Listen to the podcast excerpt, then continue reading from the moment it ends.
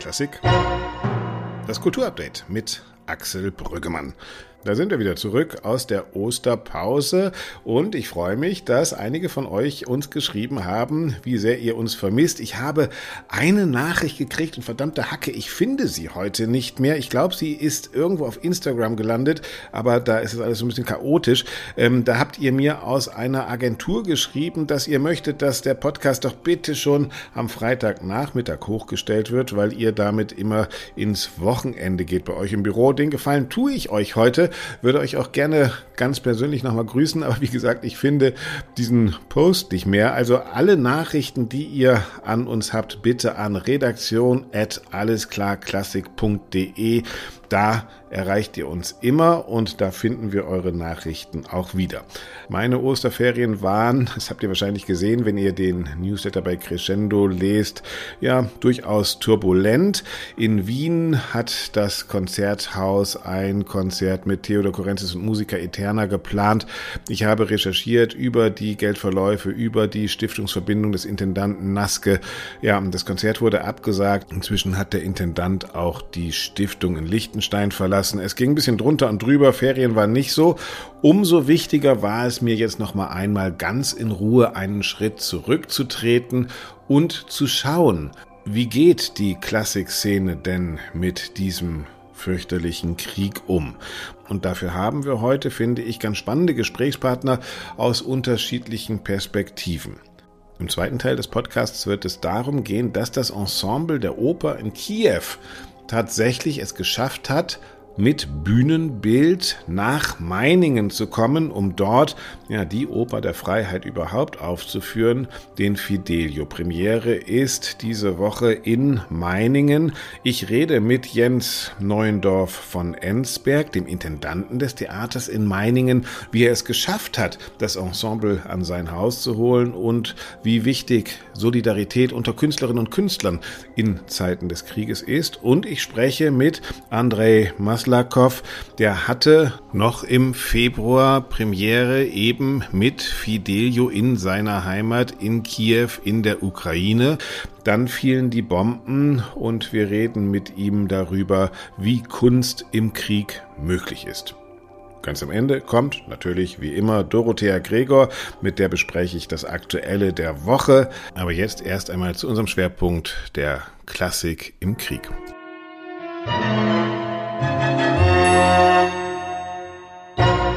So, und wir sitzen jetzt hier in Wien beim Frühstück zusammen. Bei mir ist Vira Juk. Sie ist Geigerin und ich habe sie kennengelernt bei den Demonstrationen gegen den Auftritt von Musica Eterna vor dem Konzerthaus in Wien. Frau Schuck, eigentlich kommen Sie aus Kiew. Dort ist Ihre Familie auch noch. Sie sind durch das Studium dann nach Wien gekommen, hier erst einmal geblieben in Ihre Wahlheimat. Wie geht es Ihnen in dieser aktuellen Situation? Ähm, das, äh, das ist ein äh, wahr gewordener Albtraum, würde ich sagen. Ähm, trotz aller Prognosen ähm, war das, äh, war die, waren die Ereignisse des 24. Äh, Februars äh, ein Schock für mich. Mhm. genauso wie wenn sie heute Wien bombardieren würden. Mhm. Vielleicht noch mehr, weil heute ist ähm, solche Barbarei zu unserer Realität geworden und nur geistlich zu unserem Glück und dank des, äh, der Wider des Widerstands äh, der ukrainischen Volk mhm. natürlich. Ähm, aber trotzdem. Mhm. Ja, das war ein Schock, ja. Ihre Familie, die noch in, in, in äh, Kiew ist, was, was erlebt die da jeden Tag? Bombenalarm wahrscheinlich, so wie wir das überall hören im Fernsehen? Genau, genau. Ähm, mehrere Wochen waren meine Eltern in einem Luftschutzraum und äh, meine ganze Familie ist noch in Kiew, äh, aber meine Mutter ist äh, vor kurzem nach Wien gekommen, weil es einfach sehr schwer psychologisch in diesem Zustand. Äh, auch wenn in Kiew im Moment relativ soweit es okay sein kann, also, aber es ist kein Mariupol natürlich. Es, das ist ein Horror, was dort passiert und in anderen Städten. Sie sind durchs Geigen nach Wien gekommen. Das sehe ich ja auch in der letzten Zeit, wir alle machen in unseren Berufen, in so einer Situation dann, was wir in unseren Berufen machen müssen, sagen die Leute ja auch, ja, wieso schreibst du über Klassik und Gergiev und Netrebko. Dann sage ich immer, naja, weil es mein Beruf ist, ja, und weil ich mich sozusagen auf die Welt einstellen muss und das ist meine Sparte, in der ich mich auskenne. Ähm, wir haben uns kennengelernt, weil Sie die äh, Demonstrationen im Konzerthaus mitorganisiert haben, als Korenzis und Musiker Eterna aufgetreten sind. Ist das, empfinden Sie das auch als Musikerin sozusagen als Ihre Aufgabe jetzt gerade aufzustehen und aufzuklären? Ähm es wäre schön, wenn es nicht meine Aufgabe wäre. Also ich glaube, das ist eine Verantwortung von Musikern, von Veranstaltern und natürlich von Publikum, die das akzeptieren oder nicht akzeptieren. Aber ähm, sowas beobachten, was in Bucha passiert ist und alle diese Bilder und Videos und diese Geschichten zu hören und dann sehen, dass äh, diese Konzerte noch nicht abgesagt wurden. Das war, das war unerträglich für mich äh, und äh, ich habe keine andere Wahl gehabt, weil eigentlich niemand hat etwas darüber, fast niemand. Also Sie sind der einzige Journalist, der darüber auf solchem hohen Niveau spricht. Und ähm. Weil, weil das merke ich auch an Leserbriefen, die ich zum Beispiel bekomme, mhm. dass mir auch Leute schreiben, also neben sehr viel Unterstützung, aber auch Leute, Mensch, Herr Brüggemann, gerade weil Krieg ist, lassen Sie mich doch bitte ins Konzert gehen und das genießen. Und da haben wir sozusagen tatsächlich auch einen, einen Konflikt, den wir als leidenschaftliche, also ich Musikliebhaber, Sie als Musikerin wahrscheinlich haben. Man spielt nicht immer, weil es schön ist, sondern auch Musik hat einen Kontext, ne? einen Strukturkontext. Absolut. Ähm, haben wir den zu lange vernachlässigt vielleicht? Vielleicht? Vielleicht. Also die, die wichtige Rolle äh, der Kulturdiplomatie ist offensichtlich. Also alle verstehen das. Ähm, für jeden, der sich ähm, in sowjetischen Geschichte oder Literatur auskennt, ist klar, dass äh, die Beziehung des Putins-Regimes zur Kultur ähm, über den Grenzen von Diplomatie, der Diplomatie äh, hinausgeht und äh, ähm, die Form der Propaganda annimmt. Ähm, das war für manche Menschen immer klar. Mhm. Äh, für, also manche Menschen finden es noch heute sehr schwierig, diese Verbindung zu sehen. Und, ähm, Aber wir ja. haben beim Nawalny-Team auch gesehen, ne? also dass, mhm. dass Gergiev sich sozusagen tatsächlich als Außen Minister Russlands, mm. als, als künstlerischer Außenminister Russlands verstanden hat mm. und auch mm. so eingesetzt wurde, was wir vielleicht oder viele von uns vielleicht auch nicht immer gecheckt haben erstmal. Ne? Ja, ja. Mhm. Und die sagen ja, aber es gibt auch diese Stimmen, die sagen ja, wir müssen auch nicht so streng sein, man muss differenzieren. Netrebko ist nicht Gergiev, ist nicht Musiker Eterna. Wie, wie, wie, wie, was für ein Koordinatensystem haben Sie das? Wie, wie checken Sie das? Ähm, gibt es dann eine Richtlinie, wo Sie sagen, das lasse ich durchgehen, das nicht? Sie scheinen sehr streng zu sein, auf jeden Fall, äh, mit Ihren Maßstäben, oder? Ähm, offensichtlich muss man keine, keine Russe zu sein oder in Russland zu leben, um ein Teil des Putins Netzwerks zu sein. Mhm. Das, ist, das ist klar. Aber diese zwei Faktoren ähm, und dazu Wunsch nach dem kommerziellen Erfolg ist ähm, erhöhen die Wahrscheinlichkeit äh, erheblich, äh, so ein, ein Teil weil, von Putins Regime zu sein, weil es einfach anderes nicht geht. Und ähm, in den letzten 10, 15 Jahren es gab keine andere Möglichkeit. Das glaube ich auch, dass es viel Unwissen manchmal ja. ist. Ne? Also und, und, tatsächlich der Erfolg, der künstlerische Erfolg, also jetzt mal ganz egal, wie man zu Kurenzis Musik steht, also lassen wir es einfach mal stehen, mhm. aber sie war erfolgreich, das kann man auf jeden Fall subsumieren, ja, in, in, in Salzburg, in, im Konzerthaus, in Baden-Baden ja. und so überall. Und natürlich ist das auch eine Art von Sexiness für Intendanten, die sagen, mhm. guck mal, wir haben hier jemanden, der erfolgreich ist und ist man da schon automatisch dann auch Teil eines einer Propagandamaschine, ohne es vielleicht zu wissen? Uh, natürlich gibt es Gergiev und Netrebko mhm. mit, ähm, mit diesem Narrativ und Fotos mit Putin und alles das, aber ich, ich finde, äh, äh, finde es äh, besonders gefährlich, wenn man wenn die Künstler als ähm, sozusagen Untergrunddissidenten vermarkten werden und als solche, die nur durch eigene Kunst sprechen, genau die Künstler, die äh, von äh, terroristischen Staat unterstützt sind und äh, vollständig versorgt sind. Mhm. Also das ist einfach ähm, absurd. Wie, wie kann man ein Dissident oder nur durch Programmauswahl zu sprechen? Also ähm, ich bin Musikerin und als Musikerin beschäftige ich mein ganzes Leben mit Höhematerien, ja, sozusagen wie alle Musikerinnen. Ja. Und natürlich ist das für mich wichtiger als etwas Material. Also, aber ich verstehe nicht, wie kann man ein zum Beispiel bestimmte Programmauswahl als Zeichen der Verurteilung von Aggression wahrnehmen und gleichzeitig der offizielle äh, Komplementär, der das wichtigste Finanzinstrument des Krieges ist und seit 2014 sanktioniert ist von mhm. Europa und von den USA, als, ähm, ich, ich, weiß nicht, als, als äh, äh, ein bisschen problematisch nennen oder mhm. ein bisschen problematisch bezeichnen. Das kann ich nicht verstehen. Aber das finde ich einen interessanten Punkt, ja auch einen, einen äh, philosophisch interessanten Punkt, dass Musik an sich erstmal abstrakt ist und, ja. und, nicht greifbar und eben äh, interpretierbar. Das ist ihr täglicher Job. Ja, wie interpretiere ich mhm. Noten? Und selbst die Aussage dieser Noten dann wieder bei mir als Zuhörer liegt und nicht bei Ihnen als Interpretin. Ja, also das, da gibt es mhm. ja sozusagen auch, kann sogar eine unterschiedliche Deutung geben. Das heißt, dass Musikerinnen und Musiker an irgendeinem Punkt, und das kann etwas wie Krieg sein, dann doch auch gezwungen sind, nicht mehr im Feld der Indifferenz und des Unklaren zu kommunizieren, also in ihrem Feld der Musik, sondern auch klare Worte zu finden. Das gehört dann zu einem Musiker dazu?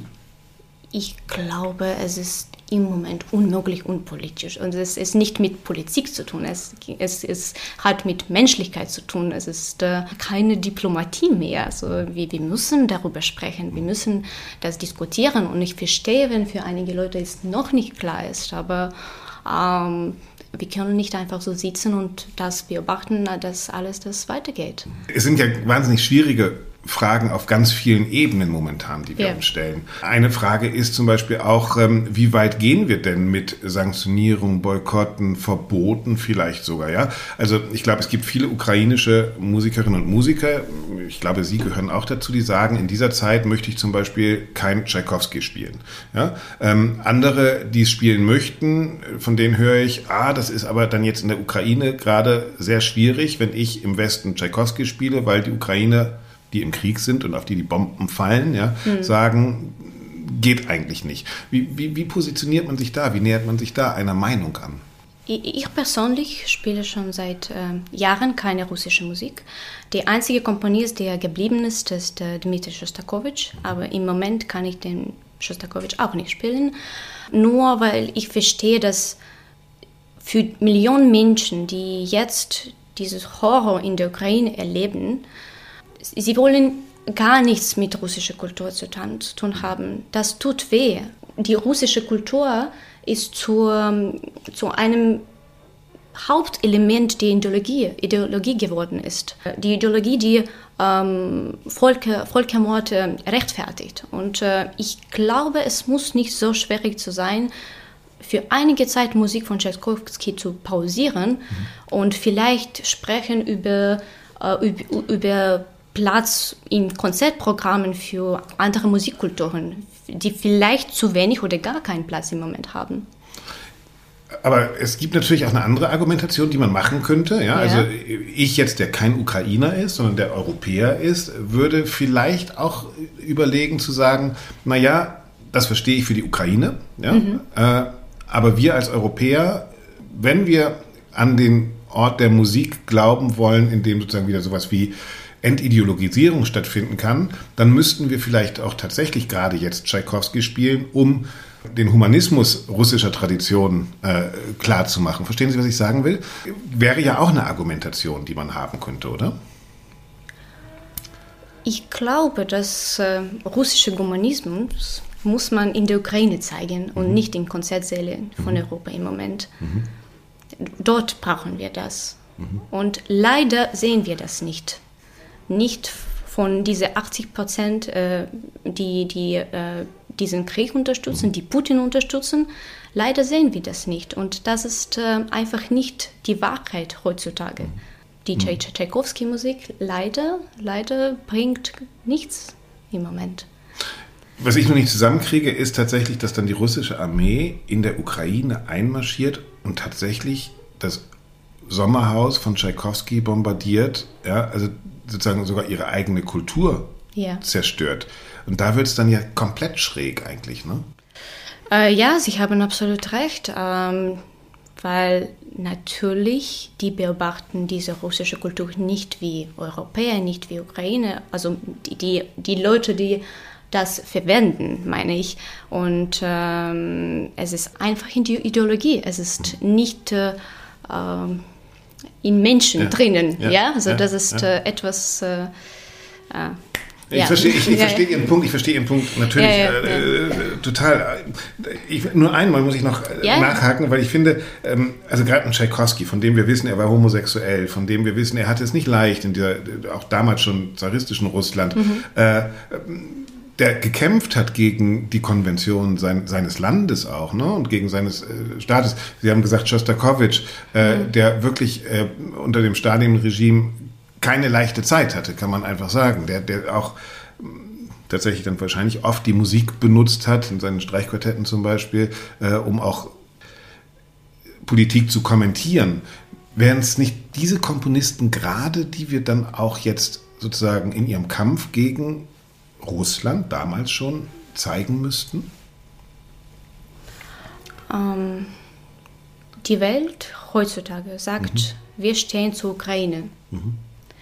Ähm, ich könnte die Musik von Schubert mein ganzes Leben spielen. Mhm. Also nur mit Musik von mhm. Schubert äh, verbringen. Aber im Nationalsozialismus hätten Sie dann auch kein Schubert gespielt wahrscheinlich. Äh, das stimmt, mhm. aber wenn in einem parallelen Welt das ein Hauptelement von einer Ideologie geworden ist und, äh, und die Töten von Menschen rechtfertigt, dann spiele ich das nicht in Konzerten. Mhm. Dann, dann spiele ich was anderes.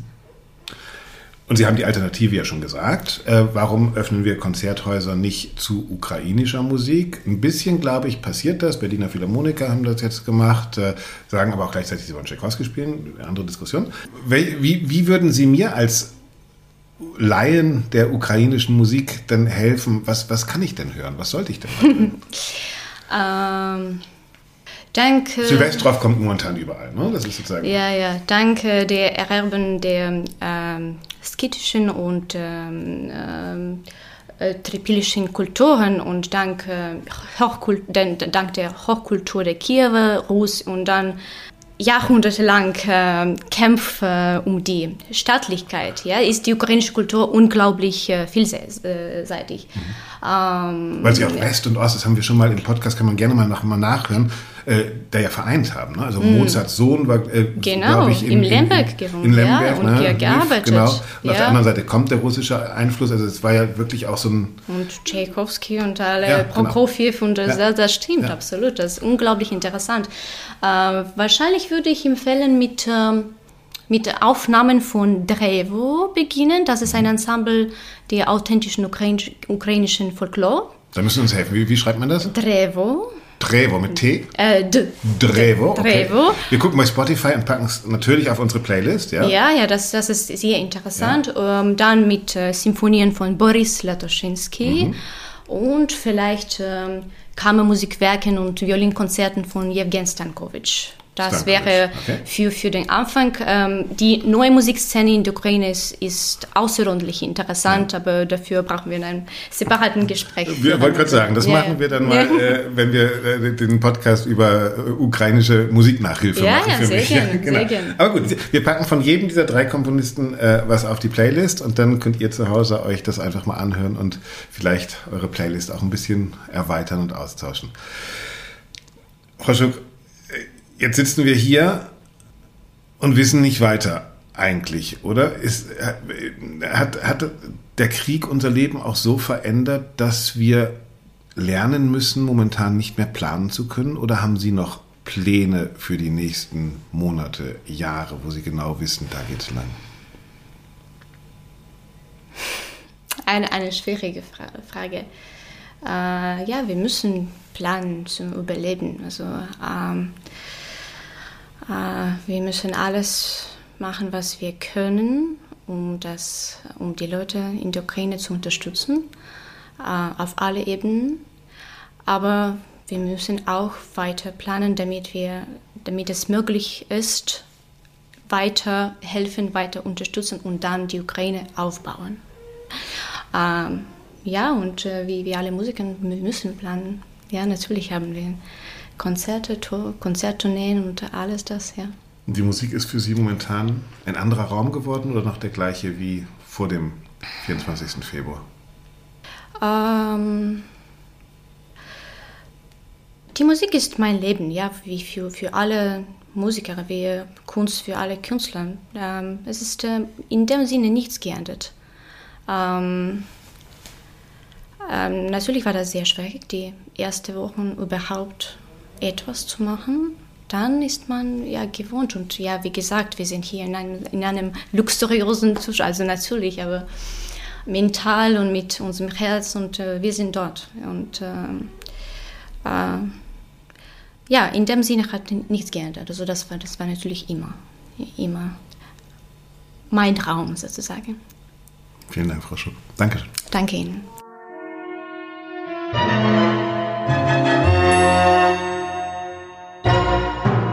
Ja, ich weiß nicht, wie es euch geht.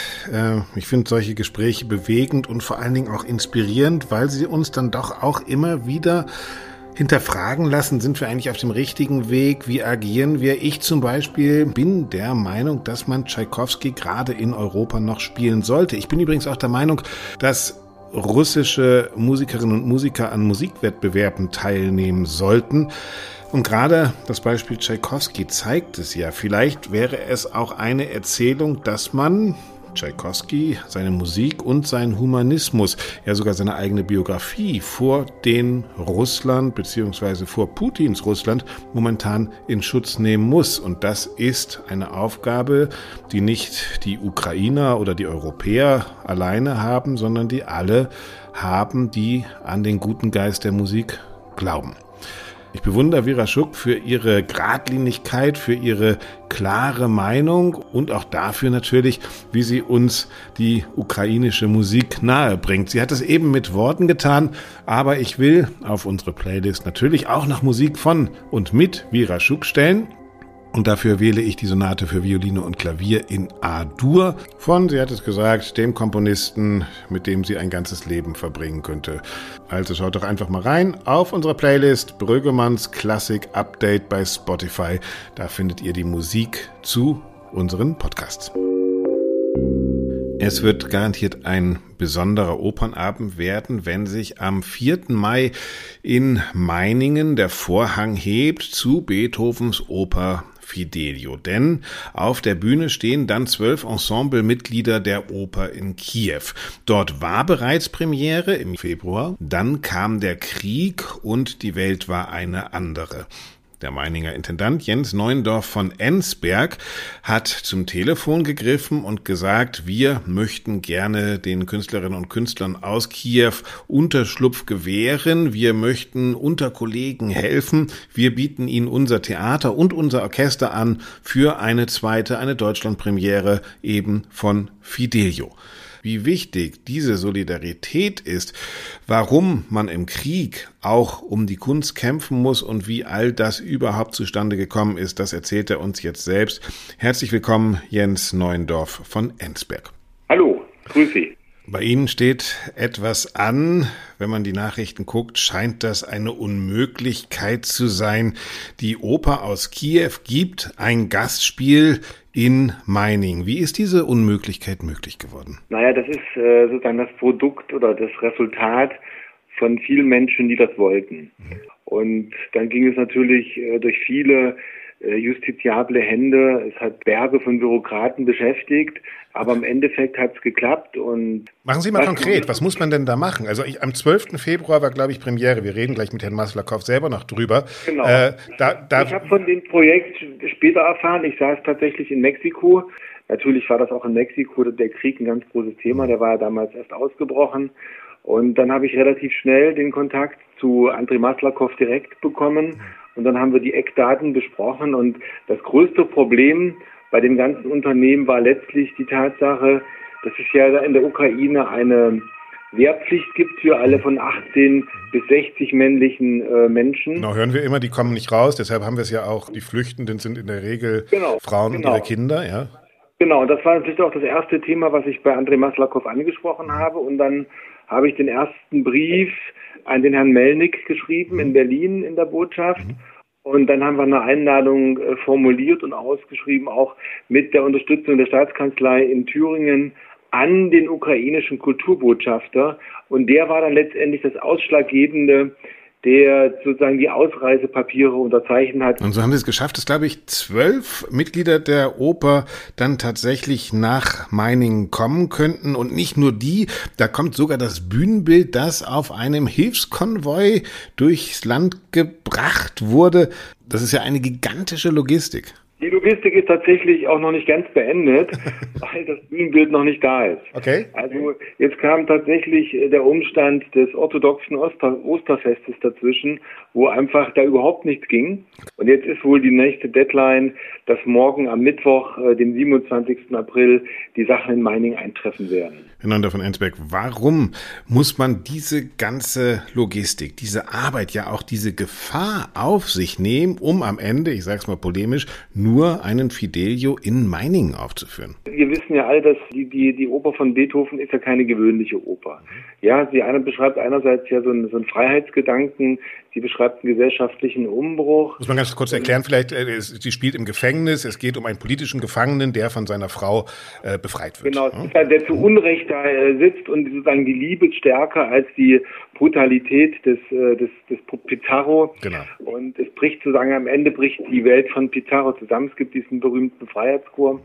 Und ich glaube einfach, äh, vor diesem Hintergrund war das einfach auch, dieses Stück natürlich hat eine besondere Symbolcharakter, seitdem es auf die Welt gekommen ist. Ja, seit 1805 gibt es diese Oper und in unterschiedlichen Fassungen. Beethoven selber war nicht glücklich mit dieser Oper, es war ja auch seine einzige Oper, aber trotzdem hat sie eine unglaubliche Symbolkraft. Und ich glaube, äh, wenn man das als Zeichen sieht, sozusagen als kulturelles Bekenntnis auch, ist es äh, auf jeden Fall wert, sich mit der Sache so auseinanderzusetzen, dass auch sozusagen deutlicher kann man einen Solidaritätscharakter Charakter überhaupt nicht in die Welt bringen. Wir lesen ja derzeit viel von russischer Kulturpropaganda. Ich sage Gergiev, Netrebko. Ist das, was Sie tun, jetzt eine Antwort? Ja, ich könnte sagen, eine Art westliche Kulturpropaganda? Ich muss Ihnen ehrlich sagen, ich habe das gar nicht als irgendwie bewussten Pool gemacht. Ich habe es einfach aus dem natürlichen Impuls heraus gemacht, den Menschen zu helfen, denen einfach auch eine Möglichkeit zu geben. Andrei Maslakow sagt ja selber, äh, dass die nächsten zwei, drei Jahre wird es in Kiew keine Opernaufführung mehr mhm. geben. Ich habe das nicht gegen etwas gemacht, sondern für etwas. Und äh, natürlich gibt es auch andere Bewegungen in der Welt. Es gibt ja zum Beispiel auch, natürlich ist Frau Netrebko wieder auf dem Weg, für den Weg auf die Bühne zu finden, in Monte Carlo. Und aber mit einer Thüringer Opernproduktion, was ganz interessant ist. Richtig. Meining hat sie halt nicht eingeladen. Ja. Ja, ich hätte sie auch nicht eingeladen, muss genau. ich Ihnen ehrlich sagen. Ja. Ich finde das ja. ein bisschen ungeschickt. Das hat mich überhaupt nicht interessiert. Es ging einfach wirklich darum, ein Zeichen zu setzen. Und ich habe auch immer gesagt, vielleicht wird Herr Putin das überhaupt nie mitkriegen. Aber es haben in der Ukraine unglaublich viele Menschen gemerkt, dass es einen Solidaritätsdanken gibt, dass es Menschen gibt, die ein Gefühl dafür entwickeln, was in der Ukraine los ist. Und ich glaube einfach, das Zeichen in die Ukraine ist auch ein ganz gutes. Ja, darum ging es am Ende des Tages. Hm, wir reden momentan ja viel von diesen großen Namen, Netrebko, Gergiev, Kurenzis. Aber in Deutschland haben wir eben auch über 100 Stadttheater, in denen Menschen aus ganz unterschiedlichen Nationen ganz selbstverständlich Vielfalt leben. Wie ist das bei Ihnen in Meiningen? Singen da auch Russen und Ukrainer zusammen? Natürlich haben wir Ukrainer und Russen bei uns im Ensemble. Aber das wird nicht thematisiert, weil es eine Selbstverständlichkeit ist. Ich rede ja auch nicht darüber, ob jetzt ein Österreicher oder ein Schweizer da ist. Ja, genau. das ist sozusagen für uns gelebter Alltag. Und äh, das ist das Schöne daran, aber auf der anderen Seite das, das spiegelt das natürlich auch so eine Ohnmacht den politischen Strategen gegenüber. Ich würde natürlich gerne auch äh, wissen, ob das überhaupt Menschen erreicht, die Entscheidungsträger sind für dieses Leid, was da gerade in der Welt passiert oder ganz konkret in der Ukraine. Ja, ob das, dann soll man sich doch einfach mal ein Streichquartett, äh, das Streichquintett von Schubert anhören, den zweiten ja. Satz. Da fallen einem alle Sünden ein, ja. Aber dann so weit gehen die dann einfach nicht. Und ich glaube, das ist ja auch für Kultur schon ziemlich viel erreicht. Wir müssen ja nicht immer die Welt verändern, sondern ich glaube, die Aufgabe von Kunst und Kultur ist ja auch, den einzelnen Zuschauer, die einzelne Zuschauerin zu verändern. Und das ist dann schon ganz schön viel. Ja? Also ich glaube, das, das Interessante ist ja, dass der Kultur letztendlich immer in Krisensituationen in unterschiedlicher Art und Weise eine besondere Rolle zukommt. Und ich glaube ganz einfach, dass gerade in dieser Zeit, in der wir jetzt leben, die Kultur auch eine Aufwertung bekommt.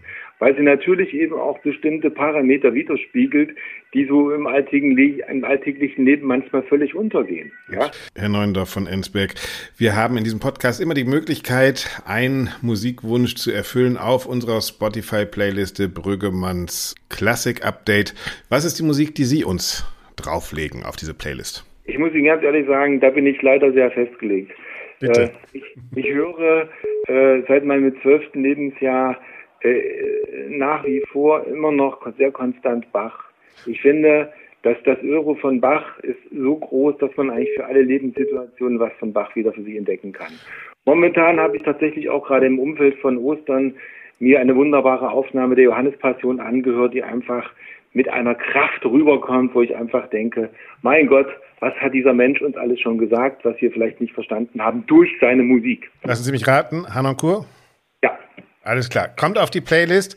Ich wünsche Ihnen alles Gute. Hoffe, dass Ihre Bühnenbilder ankommen, dass Ihre, Ihr Ensemble wohlbehalten hin und zurückkommt und vor allen Dingen, dass äh, Ihr Publikum sich begeistern und inspirieren lässt. Vielen herzlichen Dank für das Gespräch. Das Ding ist ausverkauft und äh, es ist wirklich tatsächlich ausverkauft und vielen Dank auch für das Gespräch. Ja, der Bach kommt natürlich auf unsere Playlist. Hört doch einfach mal rein. Auf unserer Playlist bei Spotify. Sie hat den Titel Brüggemanns Klassik Update. Könnt ihr auch gern abonnieren und ihr habt immer die Musik zum jeweiligen Podcast. Natürlich bleiben die Nummern der alten Podcasts auch drauf. Jetzt wollen wir die Geschichte der Kiewer Oper noch einmal von der anderen Seite hören. Wir haben es eben schon gehört, der Regisseur Andrei Maslakov ist, nebenbei übrigens auch Bariton, der Regisseur dieser Fidelio-Aufführung. Er probt bereits in Meining und dort erreiche ich ihn am Telefon. Hallo André. Hallo, ich freue mich. Der 12. Februar, da hattet ihr die Premiere von Fidelio in Kiew. Erinnerst du dich noch an die Stimmung, die damals um euch herum herrschte? Es war ja noch kein Krieg.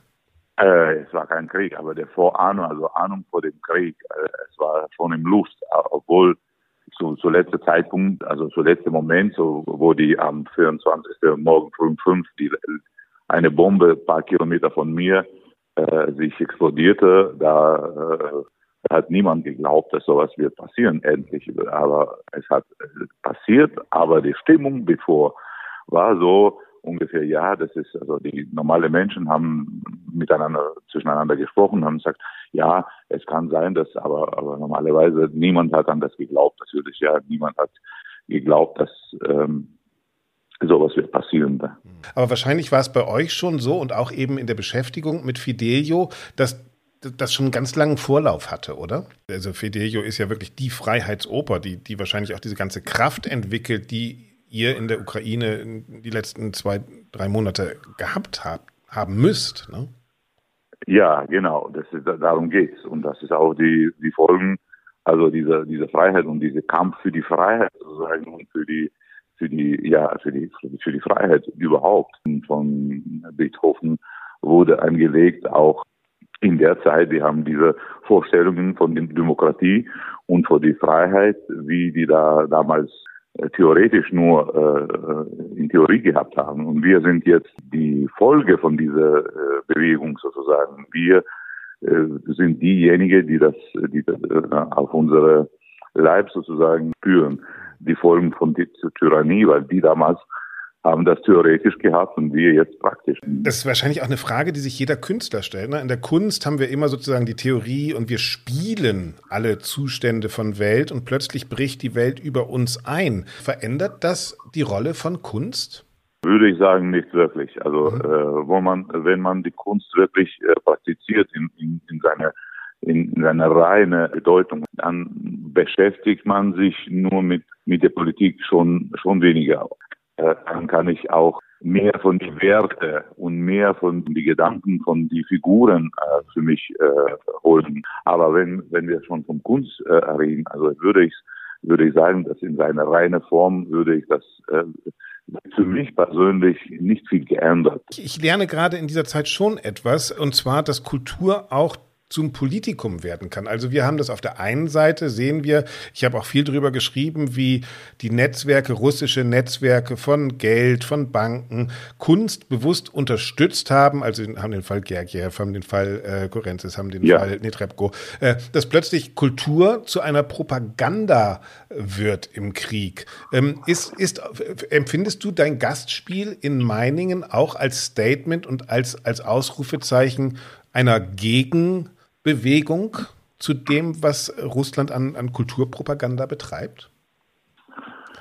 Oh, ich würde, ich würde so genau es nicht nennen. Mhm. Also ich, ich, ich, würde es nennen als Antikrieg insgesamt. Also ja. die Kriege ist falsch. Ja. Das ist, das ist die, die, die Hauptaussage ich bin noch nicht so weit in meine Gedanken. Nein, es ist ja also natürlich also, auch, genau, es ist, haben wir eben schon besprochen mit dem Intendanten, dass es ja auch tatsächlich erstmal eine ähm, Begegnung von Künstlern und Künstlerinnen in Meiningen mit Künstlern und Künstlern aus Kiew erstmal ist. Das sind ja, es ist ja auch eine Begegnung von Kollegen. Vielleicht ist das auch etwas, was ganz wichtig ist, gerade zu sehen, oder? Ja, auf jeden Fall. Auf jeden Fall. Das aber, äh, das ist aber von einer Seite das ist fürchterliche, äh, fürchterliche, was, was passiert hat. Aber dieser fürchterliche äh, bewegt uns äh, zu, zu, zu was äh, Neue, Interessante und Schöne. Und dann gibt es dann auch eine nächste Frage, inwie, inwieweit müssen wir die Sachen verurteilen? Also ich meine, äh, inwieweit müssen wir dann, können wir damit gehen und, und welche Folgen hat es? Auch für die für die Zukunft. Ne? Stellen sich ja viele äh, auch in der Ukraine. Ne? Also es gibt ja auch Stimmen, die sagen, kein Tchaikovsky mehr. Ich glaube, Oksana Lynev wurde äh, dafür angegriffen, dass sie Iolanta dirigiert hat. Also es, äh, es stellen sich ja auch für die für Freiheit kämpfende Seite plötzlich Fragen: Wollen wir Kultur verbieten? Wollen wir das nicht machen? Das sind ja schwierige Diskussionen, die auch parallel zu so einem blöden Krieg auch noch stattfinden. Ne? Ja, also äh, ich weiß nicht, ob ich jetzt, äh, was ich jetzt weiter sagen äh, sagen werde, sagen wirklich ja. darf. Aber ja.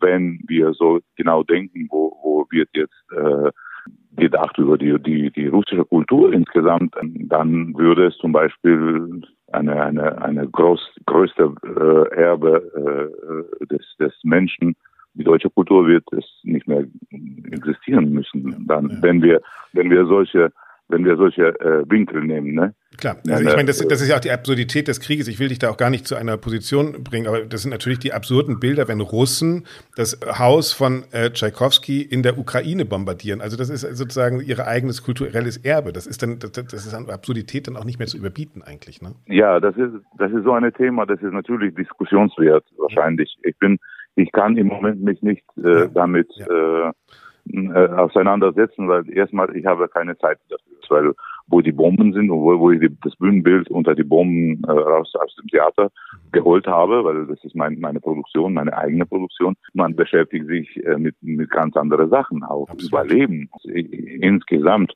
Man muss diesen Krieg stoppen und man muss das aufhören, aufhören. Wir können den Krieg leider nicht stoppen, sonst äh, würde es in meine Hände, würde ich das machen.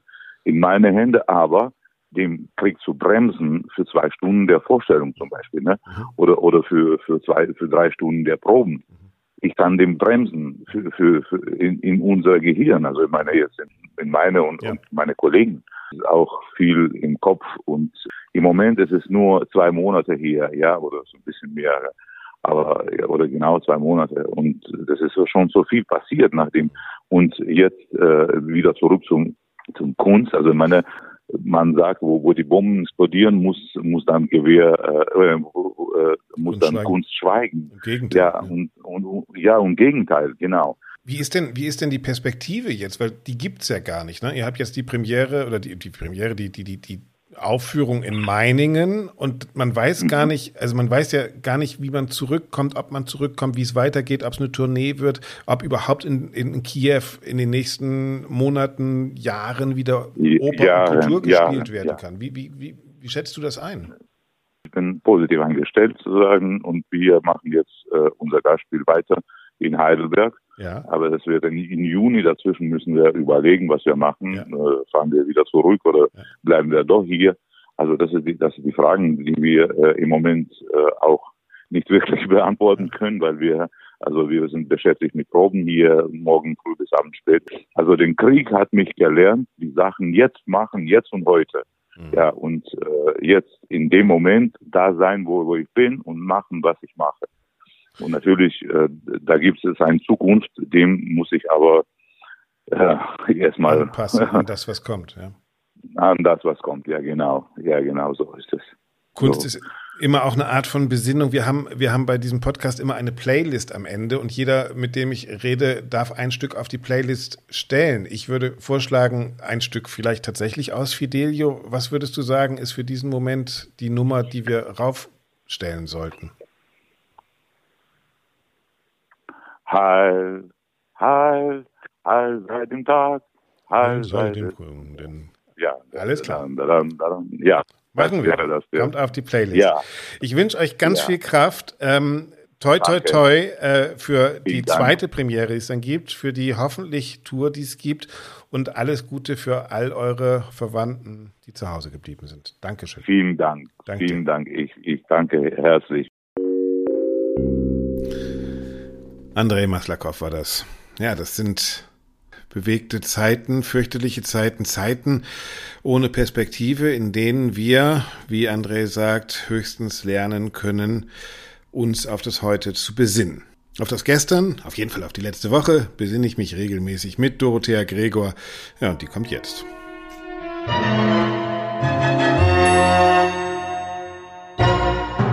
Hallo Doro. Hallo Axel. Wie war deine, deine Osterpause? Was hast du gemacht? Ja, also meine Osterpause war kurz und anders als gedacht, aber ich hatte nach Ostern ein paar äh, freie Tage und war in Hamburg. Habe unter anderem mir letzten Sonntag die Tannhäuser-Premiere an der Staatsoper gegeben. Ah. War eine relativ spontane Entscheidung. Okay. Und ja, was soll ich sagen? Willst du es wissen? Ja, natürlich. Kent Nagano hat dirigiert, das weiß ich. Äh, aber ich weiß ja. nicht mehr, wer inszeniert hat. Also keine Ahnung. Wie war es? Ja, inszeniert. Frag mich bitte nicht nach dem Namen, irgendeinen Namen, okay. den ich jetzt nicht aussprechen kann. Ja. Aber ähm, es war insofern für Hamburg, glaube ich, ganz interessant, weil die ja 30 Jahre lang diese alte Harry Kupfer-Inszenierung vom Tannhäuser immer mal wieder auf dem Spielplan hatten und jetzt eben eine Neuinszenierung kam. Nagano hat dirigiert. Und ja, also ich werde jetzt da musikalisch, sängerisch, es war alles äh, stabil und solide. Total. Ähm, ich bin Kritiker, ich weiß, was das bedeutet. Ja, ja okay. Eine solide Leistung. Und was ich aber viel interessanter fand, war, ich meine, ich, ich gehe ja regelmäßig ins Theater jetzt auch wieder, ne, seit das mhm. möglich ist und so weiter. Aber tatsächlich eine, ähm, also zum einen, es viele freie Plätze. Die Plätze, die belegt waren, waren von ich sag mal, das, was man so an Hamburger Premierenpublikum erwartet, das, mhm. äh, das war auch da. Mhm. So diese, diese viel Bubble Nerz. und ja, viel Nerzjöppchen, viel, viel Paillette, viel Perle, ja. äh, Yves Saint Laurent und, und Chanel-Handtaschen. Äh, ich muss auch dazu sagen, dass da auch einige, so vom, vom Mindset waren da einige Leute drin, wo ich mir echt gedacht habe, nee, nee, habe ich, kannst du, niemand, kannst du niemandem empfehlen. Weil, also teilweise weil, komplett weil? verspannte, komplett okay. verspannte Wagnerianer wo du im Prinzip äh, hättest die Luft anhalten müssen und die sich dann auch in den Pausen aufgeregt haben über ähm, über den Dirigenten, über ich weiß nicht was alles. Und ähm, ich war mit der Tochter einer Freundin da, 13-jähriges Mädchen, die jetzt alle Achtung äh, sich wirklich diese drei Stunden plus zweimal 30 Minuten Pause gegeben hat und wirklich durchgezogen hat. Und ich muss dir wirklich sagen, die war so abgeturnt und ich habe ich hab mich schon entschuldigt bei ihr, falls ich sie jetzt traumatisiert haben sollte. Und da ist mir einfach ähm, auch klar geworden, dass, dass du das einfach nicht Du, das kannst du nicht empfehlen, guten Gewissens. Du kannst nicht mhm. sagen, geh dahin, das ist cool, das ist toll. Also sie hat zu mir gesagt in der einen Pause, ja, irgendwie ist es hier bisschen wie auf so einem Business-Event, so die Stimmung. Und das fand ich so, so schade. Ja, abgesehen davon, also die Stimmung war ähm, so, wie ich es gerade beschrieben habe. Und am Ende hat natürlich das Regie-Team äh, sehr, sehr viele Buß gekriegt, also kaum Bravos. Okay. Und ich, du sagst zu Recht. Ich sag zu Recht und ich habe auch Gebot. Ja, okay. ja, also wenn man bezahlt, geht's ja auch. Ja, dann darf man, kauft man sich auch ein Ticket zum Buhn. Das haben wir hier in Wien ja gelernt. Äh, Bogdan Rosic, der, der Intendant der Wiener Staatsoper, äh, ist bei der Generalprobe zum Tristan und Isolde in der Regie von äh, Calixto Bieto vor den Vorhang gekommen, weil die Leute in der Generalprobe gebuht haben. Und er hat da, mhm. finde ich, zu Recht gesagt, ey Leute, ihr habt hier geschenkte Karten. Äh, das ist eine Generalprobe Probe. Das ist für die Künstler die letzte Möglichkeit, hier noch einen Feinschliff zu machen. Äh, wenn mhm. ihr buhen wollt, kauft euch eine Karte für 200 Euro und kommt am nächsten Tag wieder zur Premiere, dann könnt ihr auch buhen. Und das ist ganz interessant, weil dieser Tristan, eben auch Wagner, in Wien scheint so ein bisschen so so ein Parallelbild zu dem gewesen zu sein, was du über den Tannenhäuser erzählt hast. Auch da war die Premiere nicht voll. Äh, das muss man mhm. erstmal, ich meine, Tristan-Premiere, die nicht ausverkauft ist in Wien. Ähm, mhm. Ich weiß, dass, dass äh, der Intendant persönlich momentan Mails durchs Haus schickt. Äh, liebe Mitarbeiter, ihr kriegt äh, Regiekarten für die und die Abende. Bitte kommt und äh, kauft euch günstige Karten, damit das Haus voll wird. Also es scheint mhm. ernsthafte Probleme zu geben und ich glaube nicht mehr, dass wir das alles auf Corona schieben können. Also ich glaube schon, dass eine Staatsoper in Hamburg oder eine Wiener Staatsoper natürlich auch von Touristen leben, die momentan noch nicht da sind, vor allen Dingen japanische Touristen, amerikanische Touristen. Äh, mhm. Ich sehe das hier in Wien, gibt es ganz viele äh, Jugendliche, die kommen jetzt als Touristen noch, die gehen aber nicht in die Oper, genau das Problem, was du gesagt hast. Mhm. Ja, ja ich kann ich verstehen. Genau, ich befürchte, mhm. dass wir jetzt nicht mehr rauskommen mit der Nummer, äh, ja, Corona, deshalb kommt keiner, sondern ich befürchte, man muss genau die Fragen stellen, die du gestellt hast. Ist das überhaupt noch äh, die Oper, der Raum, der irgendwie gesucht wird von jüngeren Menschen? Fühlen die sich dann noch wohl? Hat das noch was zu sagen? Oder bedienen wir da eigentlich eine alte Klientel, die schon längst auf einem Abstellgleis steht und noch so tut, als würde der Orient Express fahren. Aber eigentlich steht ja, er schon ziemlich still. Also, weißt du, ich saß da drin auch diese drei Stunden und ich bin dann ja, ich habe dann auch immer so tausend Ideen, würde mir denken, boah, ich, ich würde da erstmal so viel versuchen, anders zu machen. Erstmal dieses ganze, diese Abonnement, diese, diese Preisgestaltung, dass immer die gleichen Leute auf den gleichen Plätzen sitzen und ähm, aha, ich, ich weiß nicht, ich denke mir manchmal ist es so, ich weiß, dass das sehr komplex ist, das können wir hier jetzt auch nicht behandeln, aber ich würde mir manchmal wünschen, dass da ein Intendant oder eine Intendantin hingeht und sagt, so, und jetzt machen wir da mal ziemlich viel, ziemlich anders. Ja. Und ähm, ich war, das muss ich noch dazu sagen, ähm, ich habe teilgenommen, letzte Woche noch am Donnerstag gab es im Theater Dortmund eine Konferenz zur Zukunft des Theaters oder hieß Theater der Zukunft, Zukunft des mhm. Theaters oder umgekehrt, egal. Mhm. Und da gab es verschiedene Workshops. Ich war in einem drin, da ging es um diesen neuen Verhalten, Verhaltenskodex der, äh, des Deutschen Bühnenvereins und wie der denn an den Häusern umgesetzt werden könnte und so. War auch ganz interessant. Und da ist mir aber auch aufgefallen, dass äh, da sehr viel Leute sehr ambitioniert über Dinge nachdenken können, wie sie was ändern können im Theater. Mhm. Ähm, auf der anderen Seite aber überhaupt nicht gucken, was passiert da drumherum um einen. Also es gibt ja auch außerhalb dieser Theater spannende Entwicklungen. Und ähm, das sind so Sachen, äh, da muss ich ganz ehrlich sagen, ich habe es dann im Chat angeboten, habe gesagt, mhm. also über das, was hier diskutiert wird, das sind Unternehmen und Wirtschaft schon äh, teilweise weiter oder haben schon Erfahrungswerte, die man nutzen könnte. Und da ist mir auch wieder aufgefallen, und das hat diese Hamburger Sache nochmal so bestätigt, dass das so ein hermetisch abgeschlossenes System ist, ähm, das ist eigentlich schlecht. Ja, das, das Gefühl habe ich auch lustigerweise, dass, dass man auf der einen Seite auch jetzt gerade mit der ganzen Diskussion, die wir am Anfang des Podcasts besprochen haben, also mit Russland und dem Krieg, dass man auf der einen Seite natürlich als Intendant, Regisseur, wie auch immer, äh, sagt, äh, wir, wir wollen die Welt erklären und wir sind auch modern. Wir haben dann eben Beato oder was weiß ich was als Regisseur. Aber gleichzeitig mhm. funktioniert die Transferleistung des Theaters als Raum in der Welt nicht mehr, ja. Also, dass das Theater mhm. wirklich was mit den Tagesthemen zu tun hat, die man abends guckt, dass das wirklich was mit den Menschen in einer Stadt zu tun hat, die daran vorbeigehen. Ich glaube auch, da, da, da, da fehlt etwas. Also ich, ich merke das an mir. Ich bin auch nicht beim Tristan gewesen, obwohl ich mit Sicherheit eine kostenlose äh, Pressekarte gekriegt hätte, äh, weil mhm. ich habe keine Lust, fünf Stunden meines Lebens mit Philipp Jordan dirigiert, einen Tristan zu verbringen. Und das kann man jetzt Snobismus nennen, aber nee, da fällt mir inzwischen auch einfach ganz viele andere Sachen ein, die ich in meinem Leben machen kann. Mhm. Ich glaube, da geht es ganz vielen Menschen so. Ja, abgesehen naja, davon. Dass Krieg ist ja. und wir natürlich jetzt auch vielleicht ein anderes Mindset haben und uns vielleicht anders äh, in unserer Freizeit orientieren, als äh, eine Sadomaso-Tristan-Inszenierung anzugucken, ja? Ja, gut, mit Sadomaso hatte das äh, nichts zu tun in, äh, in, in Wien. Tannhäuser. Das war eher alles so ein bisschen, war alles ein bisschen unentschlossen. Blümchensex. Aber ähm, ja, nicht mal. Äh, hm. Venusberg und das war irgendwie so eine abgehalfterte Hippie-Bude, wo ich mir ja, auch denke, so, mh, hm, okay, unerotischer geht's ja kaum. aber gut. Na, aber okay, es suchen auf jeden Fall egal. alle, wie du sagst. Ne? Also es suchen alle und ich, ich bin nächste Woche beim, bei der, also am Wochenende beim, bei der Deutschen Orchestervereinigung, ähm, die ihre Jahresversammlung haben, wo es auch darum geht, wie ist eigentlich das Orchester aufgestellt für 2030. Also da werden auch Zukunftsfragen gestellt und ich nehme das jetzt einfach ja, mal von dir sind, auch mit. Ne? Das sind absolut die richtigen Fragen und jetzt Axel, sag mir mal was, ich weiß nicht, wie es in Wien ist, aber ich habe ganz oft das Gefühl im Theater, das ist so eine ironiefreie Zone, auch was sich selbst betrifft. Ähm, da wird so viel wahnsinnig ernst genommen und auch das Publikum und wer sich alles auskennt, das kommt mir manchmal vor wie beim Fußball. Alle wissen Bescheid aber ich habe das Gefühl, dass es auch fehlt, dass man mal einen Schritt zurücktritt und sagt, ja komm, was machen wir hier eigentlich? Und ist es nicht auch ein bisschen lustig, was wir hier machen? Jetzt nicht lustig, ja, ich glaube, dieser, ich glaube tatsächlich, also das merke ich auch in dieser genau äh, Russland-Kulturdebatte. Ähm, es, es fehlt uns das, das Spielerische und die Selbstdistanz. Und, und es ja. geht vielleicht gerade auch um einen Generationswandel, ja. Also diese Naskes, Holländers, was weiß ich was, die noch so ein altes äh, Intendantenmodell vertreten. Äh, gleichzeitig sehe ich, wie ähm, Lotte de Bär hier die Volksoper übernimmt, äh, wie mhm. Stefan Herrheim das Theater an der Wien übernimmt, wo ein komplett anderer Geist, auch ein anderer Führungsgeist herrscht. Und deshalb mhm. würde ich jetzt auch diesen Podcast ganz optimistisch schließen und sagen, ich glaube, der Generationswandel hat schon angefangen. Ich glaube, es gibt schon inzwischen auch relativ große Häuser, die ganz anders denken. Und deshalb, ich, ich vergleiche es tatsächlich immer mit diesem Zug. Der, der, der eigentliche Zug mit dem interessanten Drive ist an der Weiche schon abgebogen.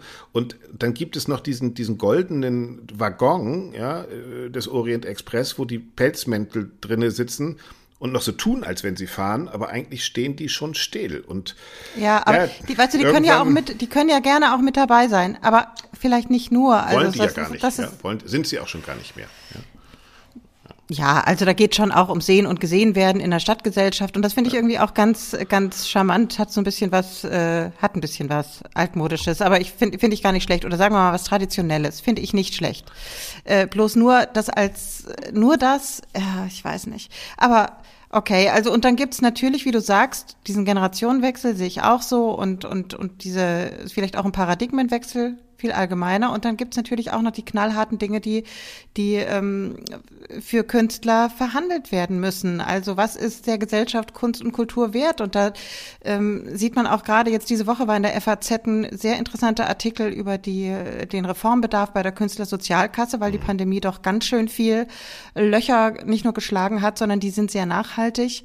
Und ähm, ich habe auch gerade hier bei Social Media gelesen, dass sowohl der Deutsche Musikrat, ähm, also Christian Höppner, Olaf Zimmermann, Zimmermann vom Kulturrat und mhm. Hubertus Heil äh, Gespräche geführt haben über die Reform einer Künstlersozialkasse. Und ähm, da ist, glaube ich, ziemlich viel Bewegung drin. Das finde ich jetzt von der, von der kulturpolitischen Seite hochspannend. Und ich denke, wenn das so ein bisschen Hand in Hand geht, wäre super. Auch, Bin gespannt, auch, was du aus Berlin erzählst. Genau, auch eine Reform, die dringend nötig ist. Ich glaube aber eben, dass es in Deutschland sowas gibt wie eine Künstlersozialkasse, ist ja schon mal ähm, äh, überhaupt im Gegensatz zu anderen Ländern ein, eine gigantisch große Errungenschaft. Ja, also das, äh, ja ist ein Modell, allen, aber es ist halt. Ähm, ne? Das ja, reformiert werden muss, genau. Trotzdem. Ja, genau. Ja, genau. Ja, und das ist, glaube ich, das, was wir machen. Es gibt schon die Institution, wo einfach schon gelebt wird und auch mit Lust und Laune. Also Lotte de Bär nochmal in, in, der, in der Volksoper. Ich, ich war da sehr skeptisch, aber äh, allein die Pressekonferenz, die hat einfach, die hat, die war einfach lustig, die hat Spaß gemacht. Du hast gesehen, da sind Leute. Warst du dort?